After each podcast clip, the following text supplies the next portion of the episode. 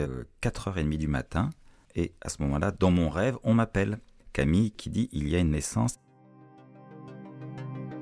Être là avec ses propres yeux. D'être dans la vibration du moment. Le premier à pouvoir témoigner du drame. C'est un moment de grande émotion. Les outils encerclaient cette zone. C'est plus possible de vivre en Libye, faut qu'on parte. Et soudain, le bébé était là. Ces personnes-là avaient vraiment besoin de raconter.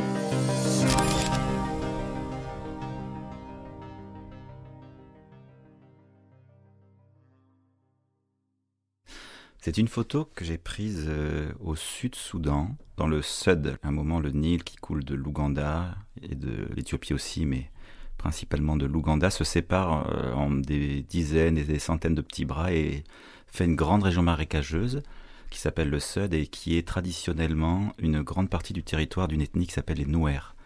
Les Nouers qui est l'ethnie euh, qui lutte contre les Dinkas qui sont au pouvoir dans la République du Sud-Soudan depuis euh, l'indépendance, et ça a toujours été leur, euh, leur sanctuaire, leur, euh, leur réduit, c'est-à-dire au moment où ils étaient en danger, c'est là où traditionnellement tout le monde se réfugie, et c'est là que MSF s'est établi et a établi un centre de santé conséquent, qui fait qu'il attire naturellement des déplacés, ce qu'on appelle les IDP, les, gens qui sont déplacés dans leur propre pays, et qu'ils viennent pour toutes sortes de soins. Et je suis allé euh, faire un, sujet, documenter cet endroit à la demande de MSF, et je savais qu'il y avait euh, une maternité. Avant même d'arriver, de débarquer, il était important pour moi d'avoir une, une photo d'une naissance. Parce que pour moi, les émotions qu'on peut rencontrer dans son existence euh, sont cadrées par les émotions qu'on ressent lors d'une naissance et lors d'une mort. Donc c'était absolument nécessaire de borner mon histoire et de ne pas être seulement dans l'idée morbide euh, d'un hôpital où on emmène des gens qui risquent euh, d'y laisser leur peau.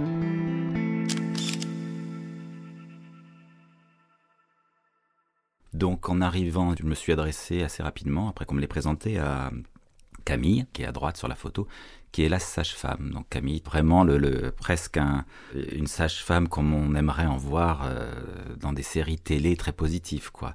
Alors ce qui était assez étonnant, c'était qu'à la fois Camille, ce personnage euh, rayonnante, jeune, très jeune, mais expérimenté, euh, au milieu d'une zone marécageuse où en fait tout autour on n'a que des vibrations négatives au sens où on est dans une période de guerre.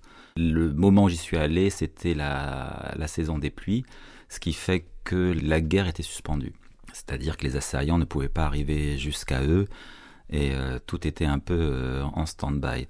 Donc j'ai dit à Camille, euh, c'est important que je puisse assister, enfin si vous l'autorisez, enfin si tu l'autorises parce qu'on se tutoie assez vite, à un accouchement.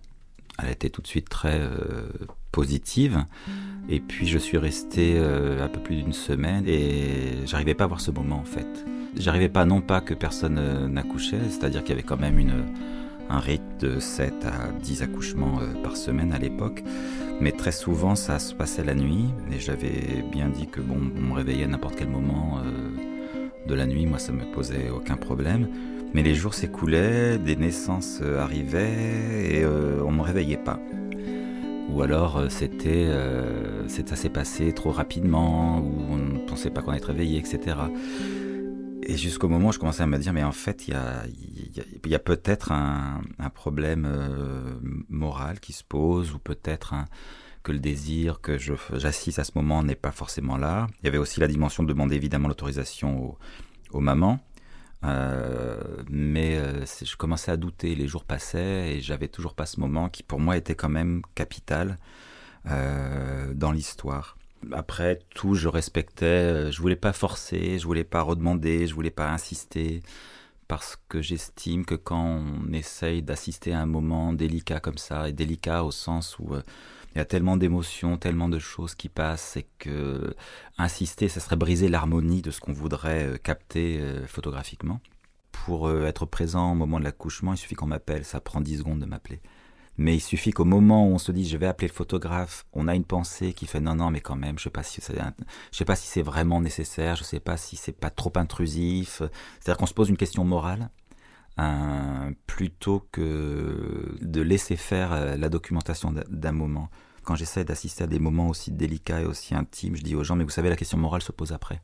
Il faut être près de, de ce qui se passe, d'être dans la vibration du moment, parce que c'est aussi, ça fait partie aussi de l'histoire. Et après, le questionnement moral est une question que d'autres gens, après que la photo ait été faite, doivent se poser. Et c'est aussi une discussion à avoir à tête reposée. C'est compliqué de répondre à une question morale au moment où les questions qui se posent, c'est être capable de faire une représentation, euh, de faire une image, de faire euh, une, photographie. Tout le monde pense savoir ce qu'est être photographe. Mais euh, il y a une dimension personnelle, intime, éthique, qui dépasse le presse-bouton. Souvent sur le terrain, on va rencontrer des gens qui vont vous raconter non mais ça me gêne que vous faisiez la photo et hop, ils jugent moralement notre acte. Mais ils ne comprennent pas en quoi nous sommes déjà en train de nous poser la question et nous la question nous hante.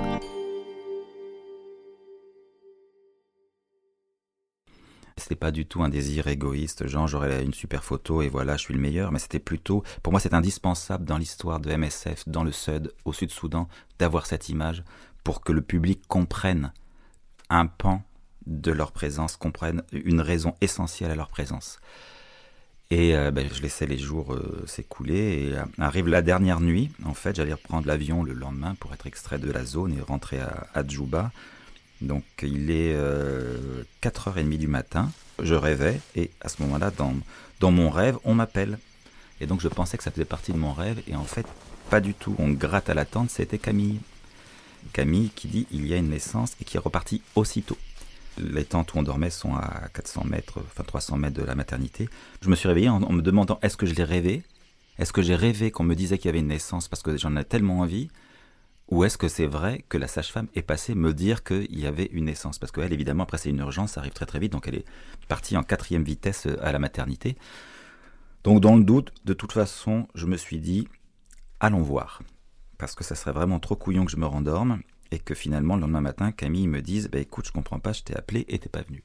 Donc j'y suis allé et effectivement, c'était le petit matin, 4h45, et je suis arrivé à la maternité et à la salle d'accouchement qui est en fait une pièce, une toute petite pièce. Sur la photo, on voit la moitié euh, de la salle de travail. C'est-à-dire que là, on a entre l'endroit où je prends la photo et le mur qui est au fond, il doit y avoir 2 mètres 50. Dans mon dos, il y a 2 mètres 50.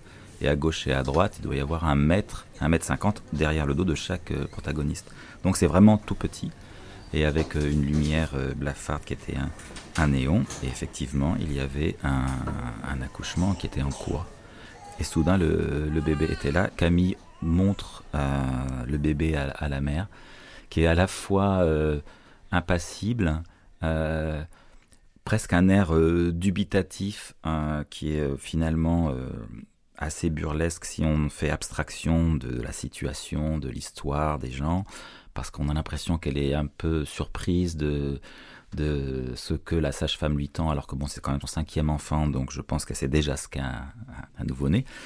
Et il y avait cet échange soudain entre une personne comme Camille, qui est vraiment en caractère, en culture, en comportement, aux antipodes de la maman.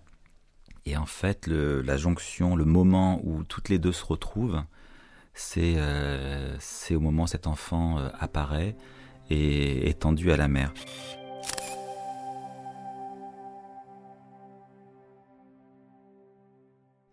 un photographe est toujours, enfin pour moi dans ce genre de sujet, on est toujours une pièce rapportée, un œil indiscret, euh, un œil et un cerveau indiscret.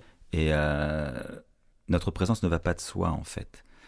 Euh, c'est compliqué d'être là sans être là, de faire en sorte que les gens le comprennent euh, intimement, c'est-à-dire qu'ils ne vous acceptent pas par dépit, euh, par défaut, ou parce que de toute façon ils ont l'impression que ça, vous êtes obligé d'être là, mais qu'ils vous acceptent en vous oubliant. Cela permet d'avoir des moments intimes. Ces moments ne m'appartiennent pas en réalité. Donc c'est en ça que je suis un... Je, j'emprunte quelque chose qui, est précieux à d'autres, c'est-à-dire à la maman et à la sage-femme, et je me dois euh, de le restituer avec dignité. C'est la seule manière que j'ai, moi, photographe, dans un moment intime qui ne m'appartient pas, de faire en sorte que les sujets pensent ne pas m'avoir accepté en vain.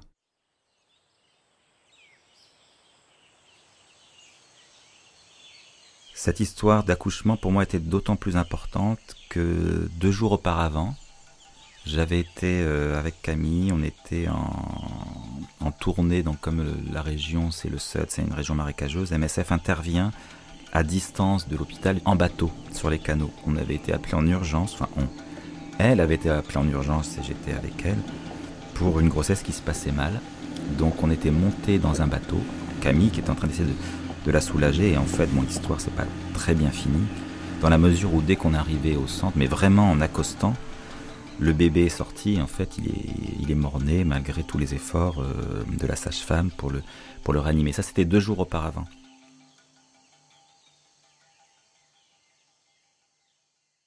Quand on regarde la photo, une des premières choses qui est assez euh, étonnante, c'est euh, l'air qui est figé sur le visage de la mère qui le regarde. Elle exprime aucune joie particulière il n'y a pas un éclat dans l'œil. Et, euh, Camille euh, l'attend le, bébé de manière très clinique, c'est-à-dire extrêmement euh, professionnelle.